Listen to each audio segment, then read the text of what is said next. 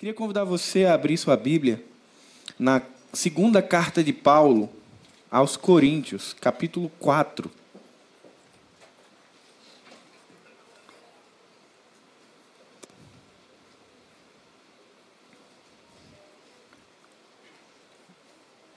Segunda carta de Paulo aos Coríntios, capítulo 4, do verso 8 ao 18. Você vai deixar a sua Bíblia aberta e esse será o nosso texto essa noite. Desculpa, essa manhã. Certamente você, ao longo da sua vida, já ouviu falar a respeito de cidadania, né?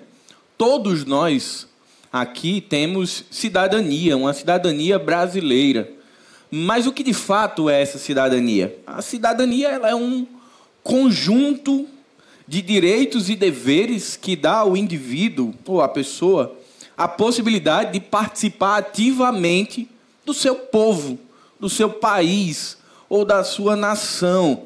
Isso significa que esses direitos e deveres podem ser de natureza, civil, política ou social. Mas eu queria fazer uma enquete muito rápida aqui. Alguém nessa manhã tem dupla cidadania aqui? Alguém? Uma pessoa? Nathalie. Mais alguém tem dupla cidadania? Mais alguém? Não?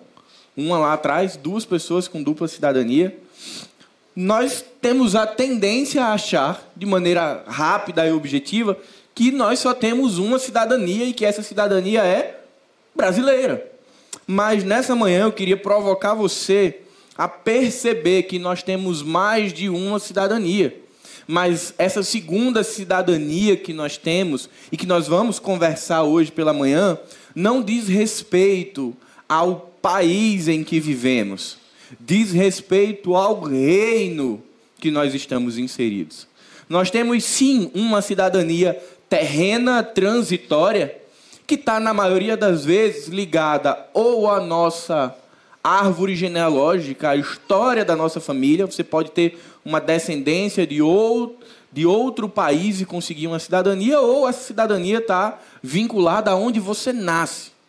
Essa é a cidadania que nós conhecemos, a terrena, transitória, mas há uma outra, mais importante que, que é a cidadania celestial, uma cidadania que não está presa às barreiras ou aos limites de onde nascemos, que também não diz respeito tão somente ao hoje, mas principalmente ao amanhã, ao que é eterno, ao que é seguro e incorruptível. Então, nessa manhã, eu queria convidar você a pensar um pouco sobre a tensão que é viver essa dupla cidadania de reinos distintos. Um reino que é aqui, que é agora, que é tátil, mas um reino também que já está posto, mas que diz respeito à nossa eternidade. Quando nós olhamos para as Escrituras, tem um personagem que nós sempre vamos lembrar quando falamos de dupla cidadania, né? Mas na verdade ele tinha uma tripla cidadania. O apóstolo Paulo.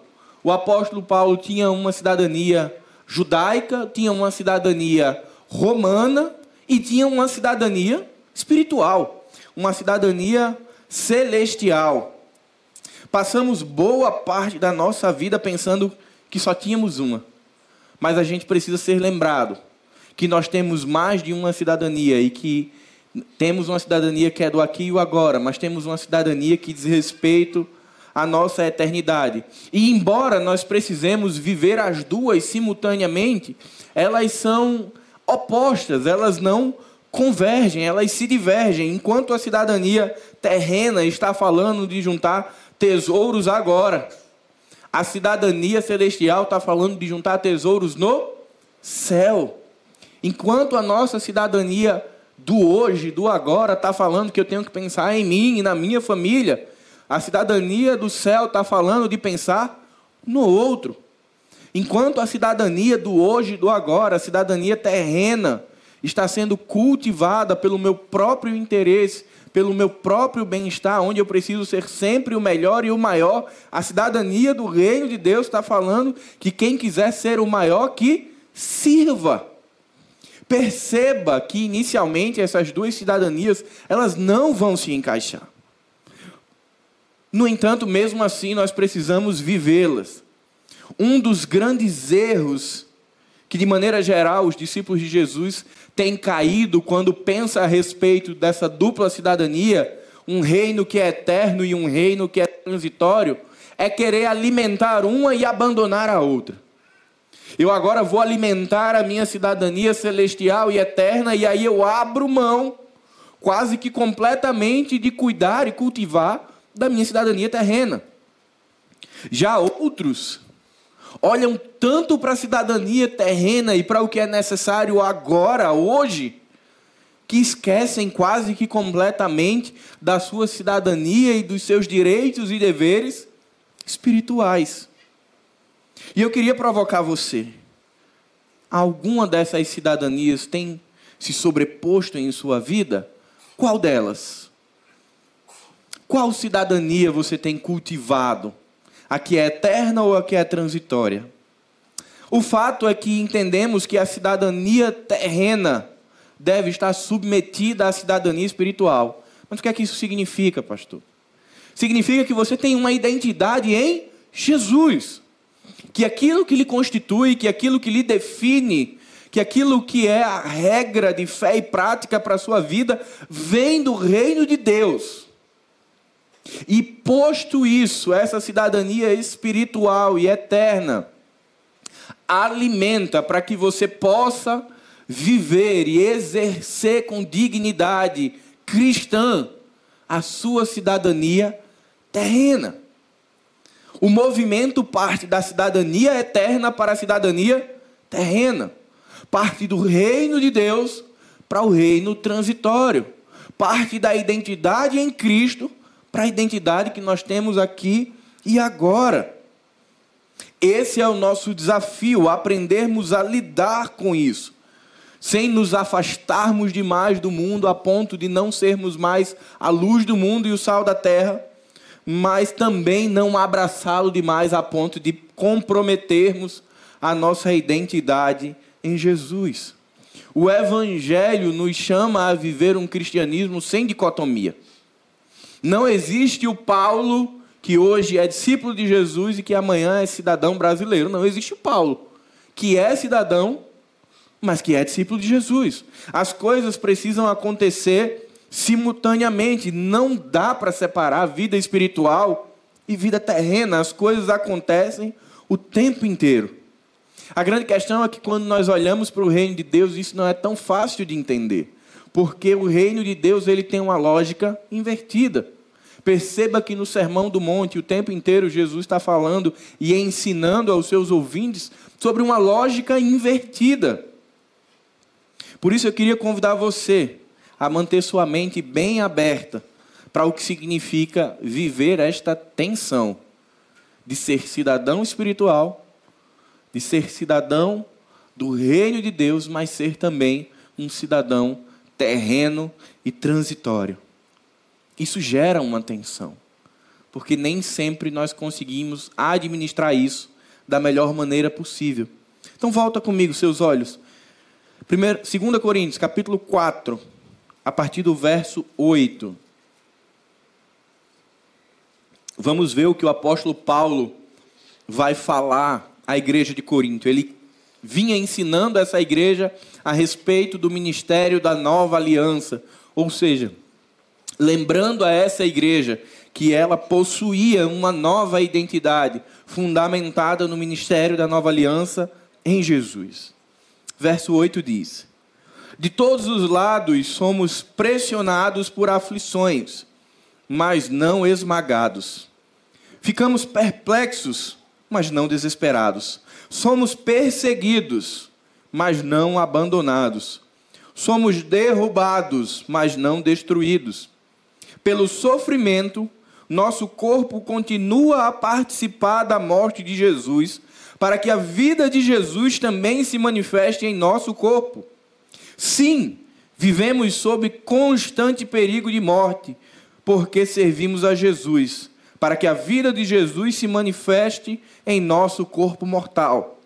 Assim enfrentamos a morte, mas isso resulta em vida para vocês. Continuamos a pregar porque temos o mesmo tipo de fé mencionada nas Escrituras. Crie em Deus por isso falei. Sabemos que Deus ressuscitou o Senhor Jesus e também nos ressuscitará com Jesus e nos apresentará a Ele junto com vocês. Tudo isso é para o bem de vocês.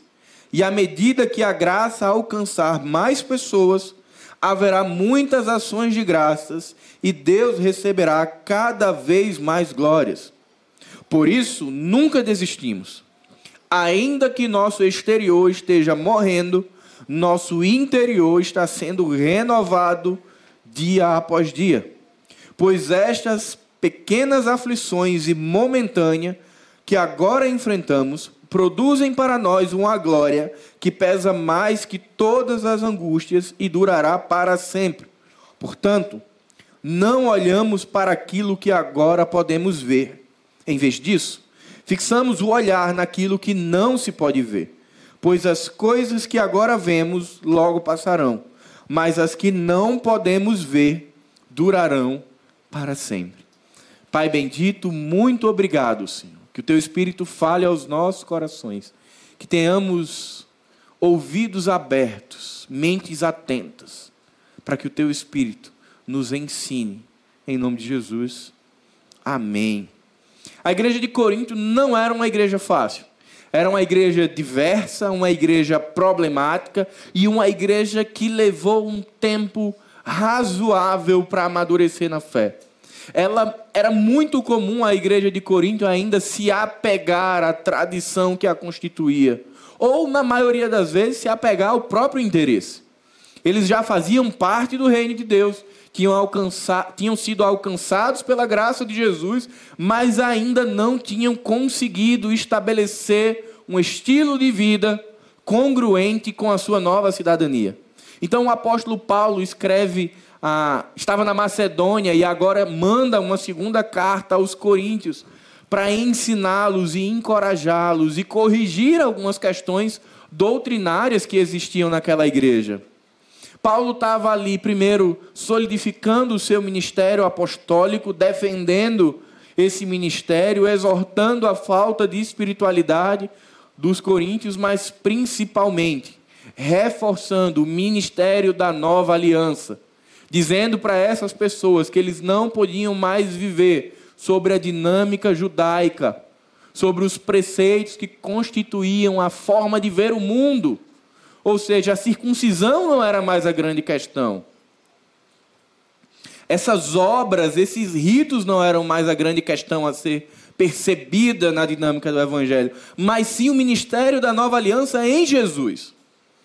E aí no capítulo 4, no início, Paulo vai estar falando que eles são tesouros, que há um tesouro em vasos de barro, que aquela igreja que nós recebemos o maior tesouro possível, a palavra de Deus e nos tornamos habitação de Deus. Ou seja, há um tesouro em vasos de barro. E aí ele continua até chegar ao verso 8 para falar a respeito dessa dualidade de viver entre dois reinos. E essa palavra de Paulo, ele traz nessa manhã consolo, confronto e esperança. E eu queria extrair algumas lições para a minha vida e para a sua vida. Mantenha sua Bíblia aberta, verso 8 e verso 9. Vivemos, a primeira lição, vivemos em meio a contrastes entre dois reinos. O verso 8 e o verso 9. Perceba que Paulo vai fazendo um ponto e um contraponto. De todos os lados somos pressionados por aflições, mas não somos esmagados. Ficamos perplexos, mas não desesperados. Somos perseguidos, mas não abandonados. Somos derrubados, mas não destruídos. Paulo começa escancarando a realidade da cidadania terrena, dizendo: não é fácil. Essa vida é difícil ela traz angústias e traz aflições que perturbam o nosso bem-estar, que muitas vezes nos dão a percepção de que nós estamos sendo esmagados. Eu não sei se você já viveu alguma semana ou algum dia que você olha assim: pelo amor de Deus, que esse dia acabe, não dá mais. Porque foi um dia com muitas pressões, com muitas angústias e aflições, e a gente quer que ele acabe. Mas à medida que Paulo apresenta a dura realidade dessa vida, ele sempre termina com uma palavra de esperança que aponta para o reino de Deus e sobre a ação de Deus sobre nós. Que ainda que sejamos pressionados para, pelas aflições, não seremos esmagados. Que ainda que sejamos tensionados e fiquemos perplexos, não seremos desamparados. Por quê? Porque Deus continua soberanamente cuidando dos seus. Ele nos lembra, Paulo nos lembra, que o sofrimento revela não somente a fraqueza e a vulnerabilidade humana, mas principalmente a glória de Deus. Nós temos a oportunidade de viver essa vida entre dois reinos e enxergarmos a glória de Deus sendo manifestada nesse tempo.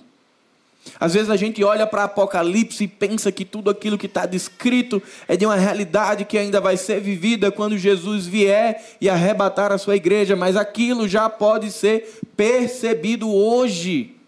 Porque o reino de Deus, como a gente fala na teologia, já e ainda não, ele está posto, mas não plenamente. Eu e você podemos participar desse reino, perceber a ação de Deus nesse reino, sentir o cuidado, o consolo de Deus nesse tempo.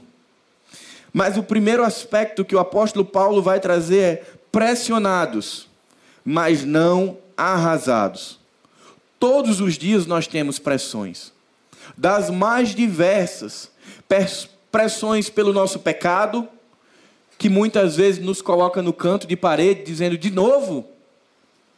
Pressões pela cultura materialista que nós vivemos, pela cultura individualista que nos obriga a todo dia estar ali atrás de mais, mais, mais, mais, e você consegue o que precisava na segunda, mas a terça diz precisa de mais, e a gente vai cansando no meio disso tudo. Nós somos pressionados pelas expectativas que as pessoas colocam sobre nós família, amigos, igreja. Nós somos pressionados pelos traumas que foram deixados em nós ao longo da vida. Somos pressionados pelas nossas fragilidades. Não é fácil. Às vezes a semana de segunda a sexta ou de segunda a sábado parece que passa rápido, mas passa com muita dificuldade, com muita luta. E cada um de nós com pressões distintas. Mas a grande questão é que as angústias e as aflições que nós vivemos, sim, geram peso. Por que, eu quero falar sobre isso nessa manhã? Porque a vida do discípulo de Jesus é uma vida muito real. O fato de nós sermos servos de Deus, discípulos de Jesus, filhos de Deus, amigos de Deus, não nos imuniza não nos coloca na bolha da imunidade. A gente não consegue sorrir todos os dias. A gente não consegue dizer que está tudo maravilhoso todos os dias, porque essas situações do tempo presente nos afetam. Mas a grande questão não é a gente querer acreditar que isso não vai acontecer. É nós lembrarmos que tudo isso tem dia para acabar e de que apesar de todas essas coisas que nos asfixiam, que nos prendem, tudo isso é transitório. Tudo isso terá um dia para acabar e virá um momento em que o reino eterno de Deus será a nossa única e exclusiva realidade. O que o apóstolo Paulo está dizendo aos coríntios, que eram reclamões, que reclamavam da vida, porque eles acreditavam que, ora, se eu entreguei minha vida a esse Jesus, que tudo me vá bem. E aí eles vão descobrindo que não é bem assim. E Paulo está o tempo inteiro fazendo esse contraponto para dizer assim: para de olhar somente para o agora. Olha para o que é eterno. Sim, Coríntios, vocês estão sendo pressionados pelas aflições, mas vocês não serão destruídos porque a nova identidade e a nova cidadania de vocês é incorruptível, imaculável, indestrutível. Nenhuma pressão dessa vida é capaz de nos destruir, pois aquilo que nos foi dado em Jesus, uma cidadania eterna, nos garante uma vida que vai além do agora. Só que por que, que às vezes a gente fica tão para baixo? Porque a gente não consegue olhar para o eterno. Eu não sei você, mas eu passo por esses desafios constantemente. De ter que lembrar ao meu coração que eu preciso olhar para Jesus. Que se eu me permitir olhar somente para o que está acontecendo na minha semana, eu vou ser consumido por ela. O desafio da vida cristã é nós sabermos olhar simultaneamente para aquilo que é eterno, para aquilo que está garantido em Jesus e olharmos para aquilo que é transitório e pesarmos e entendermos que apesar de todas as aflições, angústias e dores que nós temos hoje, há algo reservado para nós. O que impulsionava o apóstolo Paulo nas suas caravanas missionárias nunca foi a realidade do presente. Até porque, se fosse, ele não iria. Certamente você conhece a biografia de Paulo e lembra das situações que ele passou. Não eram fáceis. Inclusive, algumas delas eram previsíveis, ele sabia que iria passar, mas ainda assim ele vai. O que é que impulsionava o coração de Paulo? Era a sua capacidade de olhar para Deus, de olhar para o que é eterno. Mas ele continua, ainda no verso 8: Ficamos perplexos, mas não desesperados. Também tenho certeza que ao longo da sua vida você já ficou decepcionado, entristecido, desesperançoso, estarrecido, perplexo por algumas circunstâncias que você viveu. Talvez você já, como eu já tenha dito, isso daqui não tem mais solução, não tem jeito. Talvez você já tenha tido vontade de se desesperar ou até já ficou desesperado. E tudo isso só revela a natureza frágil e limitada do nosso coração. Mas o que é que Paulo fazia quando ele passava por essas situações? Ele olhava para Jesus. Se você perceber o resto do texto, ele vai falar sobre o poder que ressuscitou Jesus. Qual era a forma de Paulo encarar sem desespero a realidade da vida cristã? Era acreditando que a vida não terminaria ali, mas também acreditando que todas as coisas estavam sob o poder de Deus. E que sim, se não houvesse solução, era Deus quem tinha definido e determinado assim. Mas não havia o impossível, porque ele acreditava que o Espírito de Deus, que o poder de Deus seria manifestado.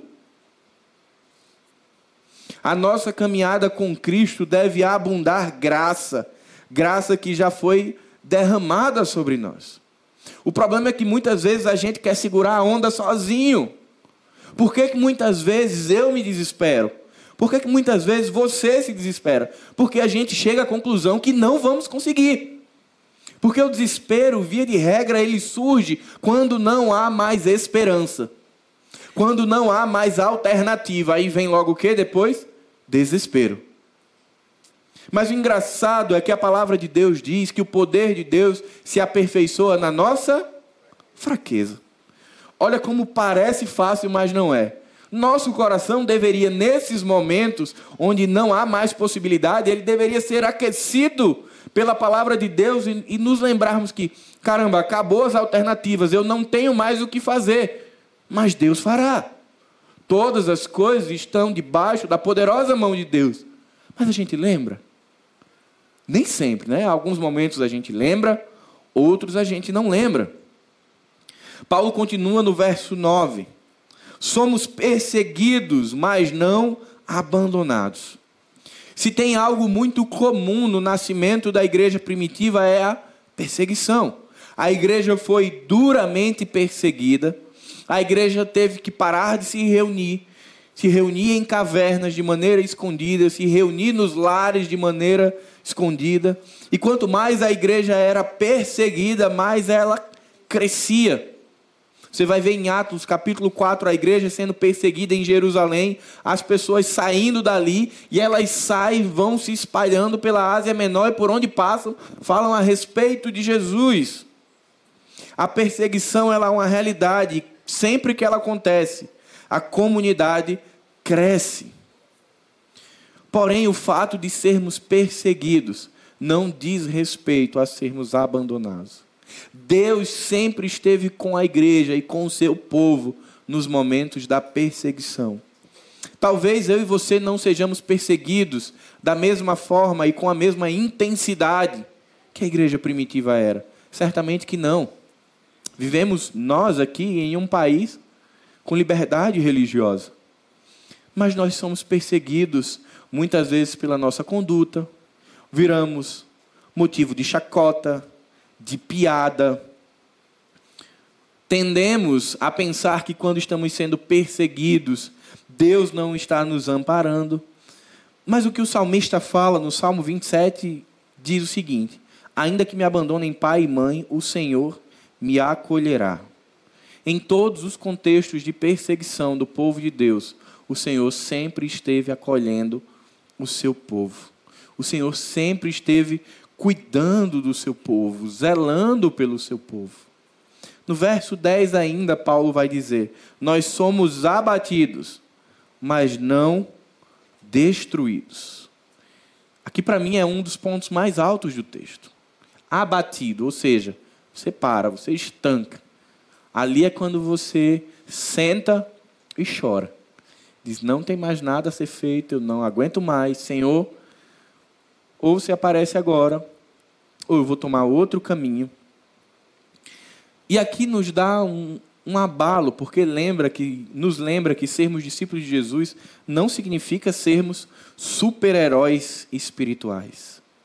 A gente percebe na vida do transitório, no agora, que não é incomum a gente ficar exausto, cansado, sem forças realmente abatido, debilitado. Isso acontece. N.T. White, em um de seus livros, diz: Na vida terrena, certamente perderemos uma batalha, mas descansamos na certeza de que a batalha final já foi ganha por nós e em favor de nós. Nós somos lembrados quando nós olhamos para essa tensão entre um reino eterno e um reino transitório que nós não damos conta. E muitas vezes a gente vive, ainda que sabendo, sobre a égide do super-herói espiritual.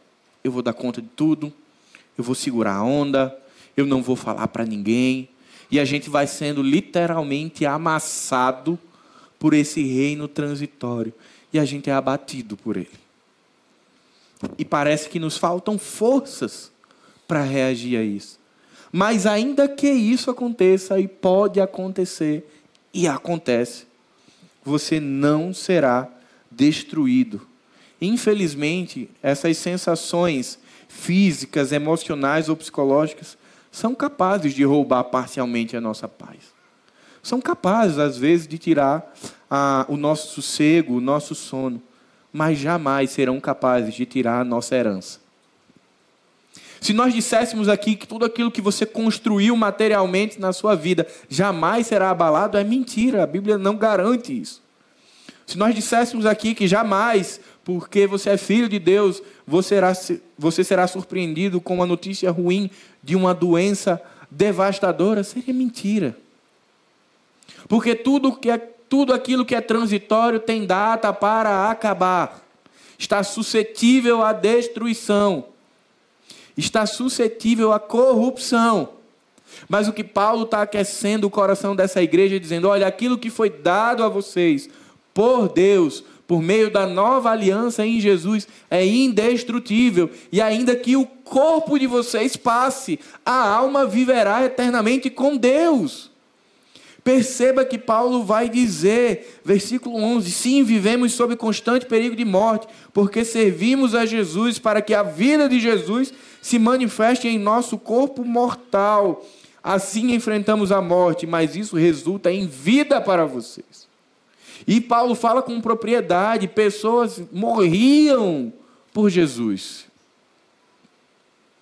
Muitas vezes em países perseguidos, dizer que ama a Jesus, que é discípulo de Jesus, é uma sentença de morte. Na Coreia do Norte, um testemunho de um missionário, cerca de 20 dias atrás, ele fala de uma realidade que aconteceu. onde uma família foi morta. Cavou-se pelo exército. Isso, você sabe, isso não vai ser veiculado em hipótese nenhuma. Cavou-se um buraco, colocou-se essa família. E era muito simples para que eles saíssem desse buraco. Era o pai, a mãe e dois filhos. Bastava eles negar a Jesus. Os filhos se angustiaram, os filhos olharam para os pais. A mãe pegou, pegou-os pelo braço e disse: Se acalmem, porque hoje ainda vocês virão o Rei dos Reis. E o que aconteceu é que eles foram enterrados vivos. Mas sabe o que aconteceu? Essas pessoas viraram sementes do Evangelho. O corpo físico, o corpo transitório foi morto. Foi o preço do Evangelho.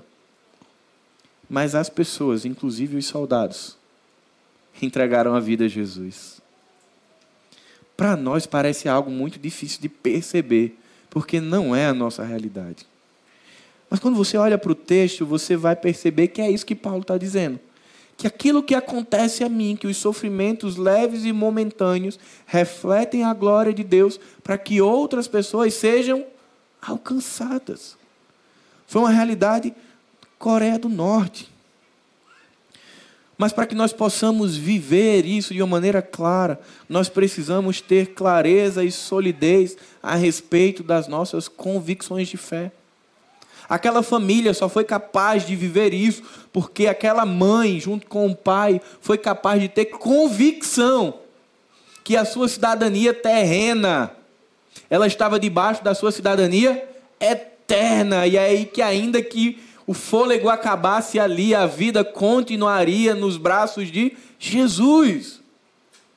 E quando eu ouvi esse testemunho e compartilhei na célula, eu fiquei destruído mas extremamente encorajado pela fé desses irmãos.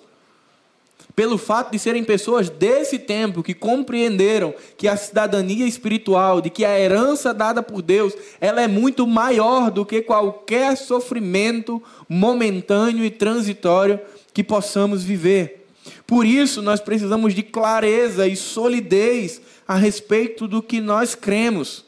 Veja comigo do verso 10 ao verso 15.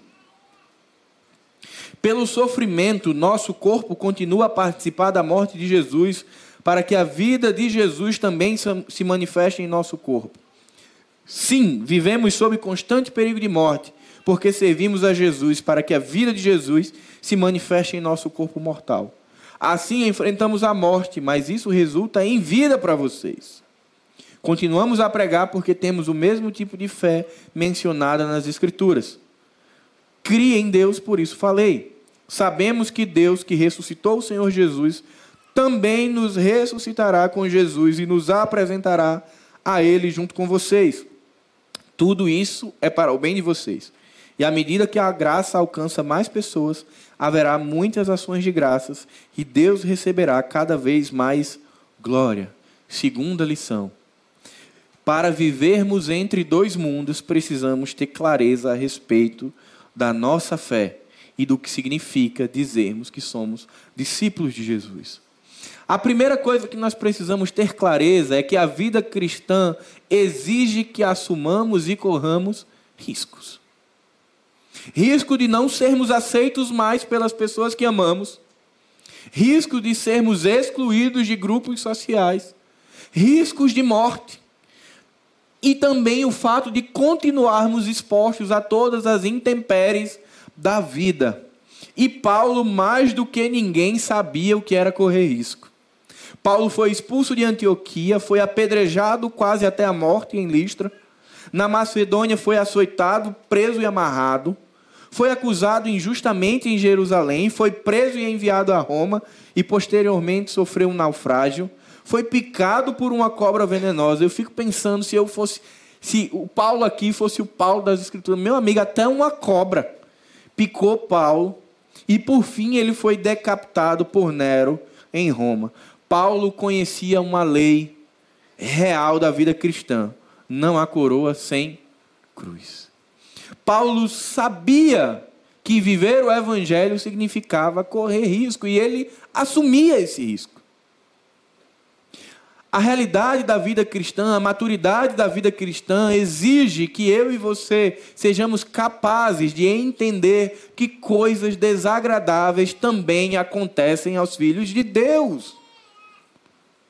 Que haverá diagnósticos que serão transformados em milagres, mas que haverá diagnósticos que não serão transformados que haverá pessoas que sobreviverão a acidentes de uma maneira miraculosa, mas que haverá pessoas que não sobreviverão.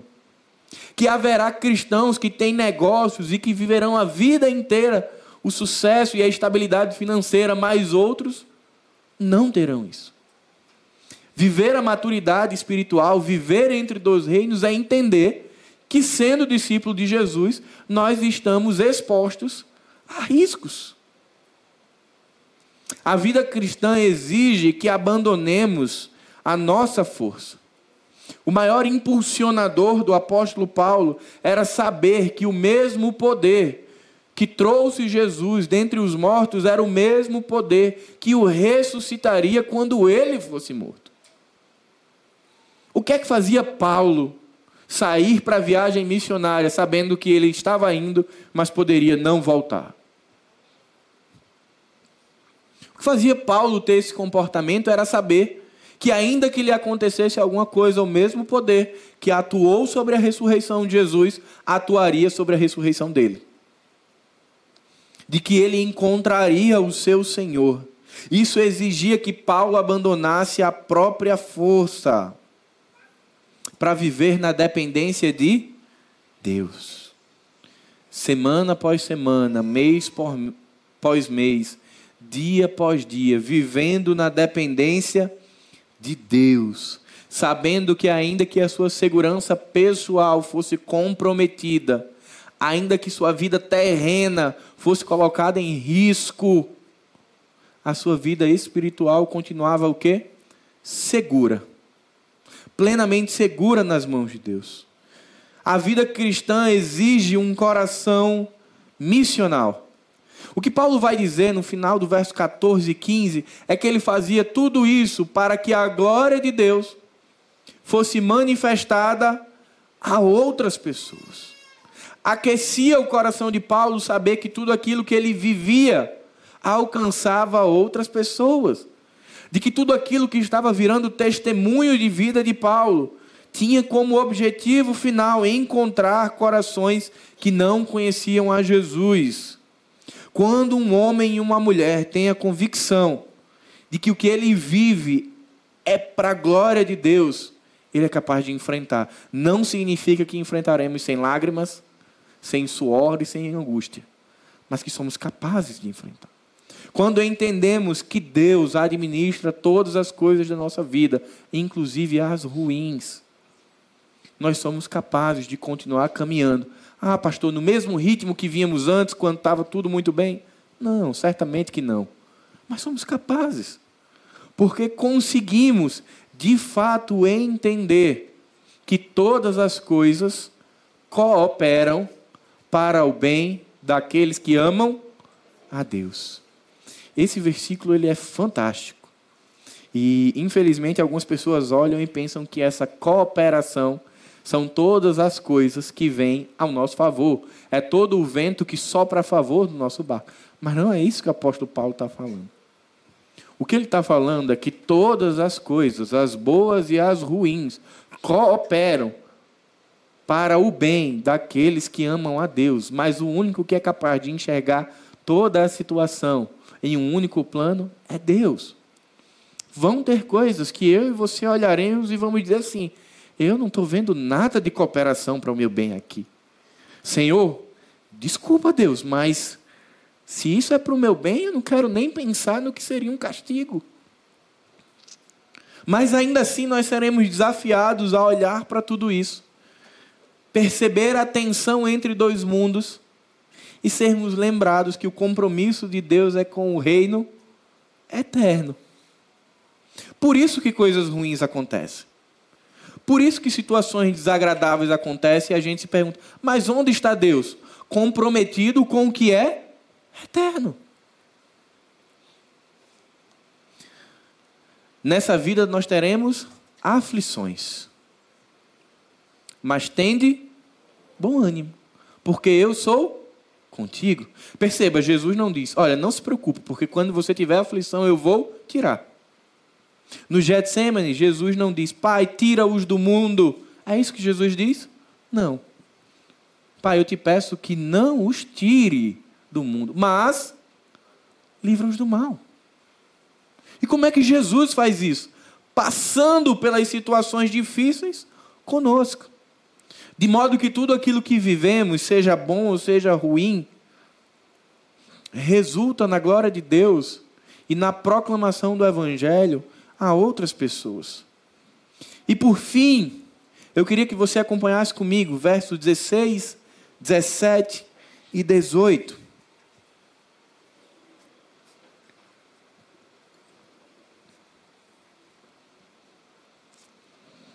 Por isso nunca desistimos. Ainda que nosso exterior esteja morrendo, nosso interior está sendo renovado dia após dia. Pois estas aflições, pequenas e momentâneas, que agora enfrentamos, produzem para nós uma glória que pesa mais que pesa mais do que todas as angústias e durará para sempre. Portanto, não olhamos para aquilo que agora podemos ver. Em vez disso, fixamos o olhar naquilo que não se pode ver. Pois as coisas que agora vemos logo passarão, mas as que não podemos ver durarão para sempre.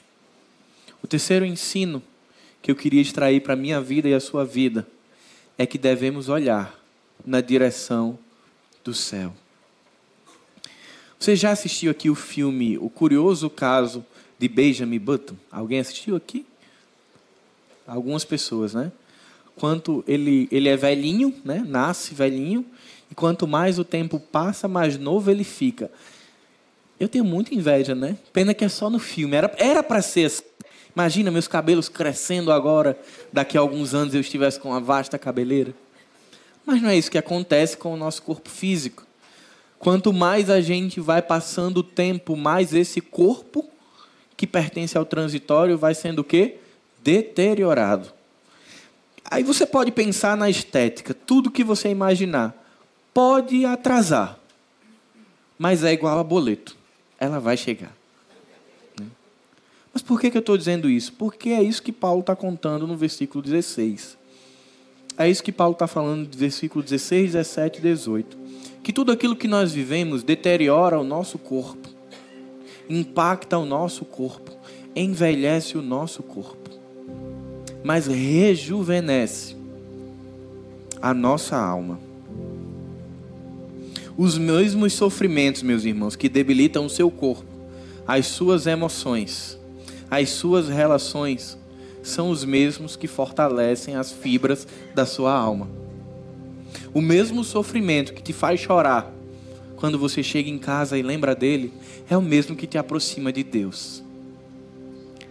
A mesma doença que faz com que os seus dias e os meus dias cheguem ao fim é a mesma que me aproxima do encontro mais esperado da minha vida. Paulo estava convencido de que tudo o que tivesse que sofrer nesse mundo, ah, não dava para comparar com o peso da glória daquilo que estava por vir. Eu brinco que é como se Paulo andasse com uma balança o tempo inteiro. Do lado direito havia algo fixo, o reino de Deus, a realidade de uma vida após o reino transitório, a presença plena de Deus. Ele andava com aquilo o tempo inteiro, e na outra, o tempo inteiro ele pesava as circunstâncias da vida. E sabe qual era a conclusão que Paulo chegava? Sempre a mesma. Que independente das aflições, das angústias e do que ele passava, aquilo que era momentâneo, transitório e passageiro, que doía, doía sim.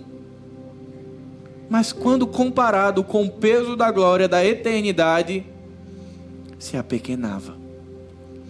Talvez o meu desafio, o seu desafio é fazermos essa mesma medição diariamente diante das nossas dores, pesarmos o peso da glória. Você imaginar que haverá um dia, como o apóstolo Paulo fala em 1 Coríntios capítulo 13, hoje eu o vejo por espelho, espelho de bronze, embaçado, mas haverá o dia em que eu o verei face a face. Isso precisa arder no nosso coração a tal ponto que depois de semanas difíceis e dias difíceis, sejamos lembrados por isso. Que diante das más notícias que esse mundo nos traz, que esse tempo nos traz, que essa cidadania nos traz, sejamos lembrados que há uma glória reservada para aqueles que foram alcançados pela graça de Jesus. Mas Paulo afirma no final, no verso 18, que isso só é possível se você estiver olhando para o lugar certo. Portanto, não olhamos para aquilo que agora podemos ver. Em vez disso, fixamos o olhar naquilo que não se pode ver, pois as coisas que agora vemos logo passarão, mas as que não vemos durarão para sempre. Às vezes, para viver a realidade do Evangelho, a gente tem que andar de olhos fechados. Para tentar enxergar e perceber aquilo que os nossos olhos humanos não percebem. Porque a nossa tendência é sempre olhar para o agito do mar, para o tamanho da onda, para as aflições desse tempo. Mas o que Paulo está dizendo é: olha para o lugar certo.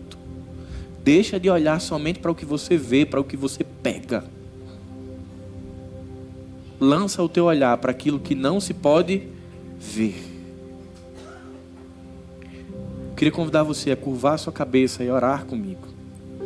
É um desafio para a nossa vida vivermos na perspectiva de fixarmos os nossos olhos em Jesus, no reino de Deus e em todas as bênçãos celestiais que foram reservadas para aqueles que o amam. Pai bendito, tu sabes do nosso coração, Senhor. Sabe das nossas fraquezas, das nossas limitações, das nossas fragilidades, Pai. O Senhor sabe quantas vezes passamos dias, semanas, meses, anos olhando somente para o que está em nossa volta, sendo consumidos pelas situações deste mundo, Pai. Mas eu venho, Senhor, nessa manhã te suplicar que o teu Espírito fale de maneira particular ao coração de cada um de nós que estamos aqui, para que sejamos lembrados, Pai, de que há algo muito maior, muito melhor do que tudo aquilo que nós vivemos hoje e agora. De que há um reino eterno que já foi preparado desde antes da fundação do mundo para aqueles que creem. Pai, nos ajuda a caminharmos por fé e não pelo que vemos. Nos ajuda, Pai, a encararmos a dureza dessa vida com corações esperançosos que todas as coisas continuam debaixo da poderosa mão de Deus e que ainda que os sofrimentos dessa vida, que as decepções dessa vida não passem hoje, certamente passarão no dia que o encontrarmos.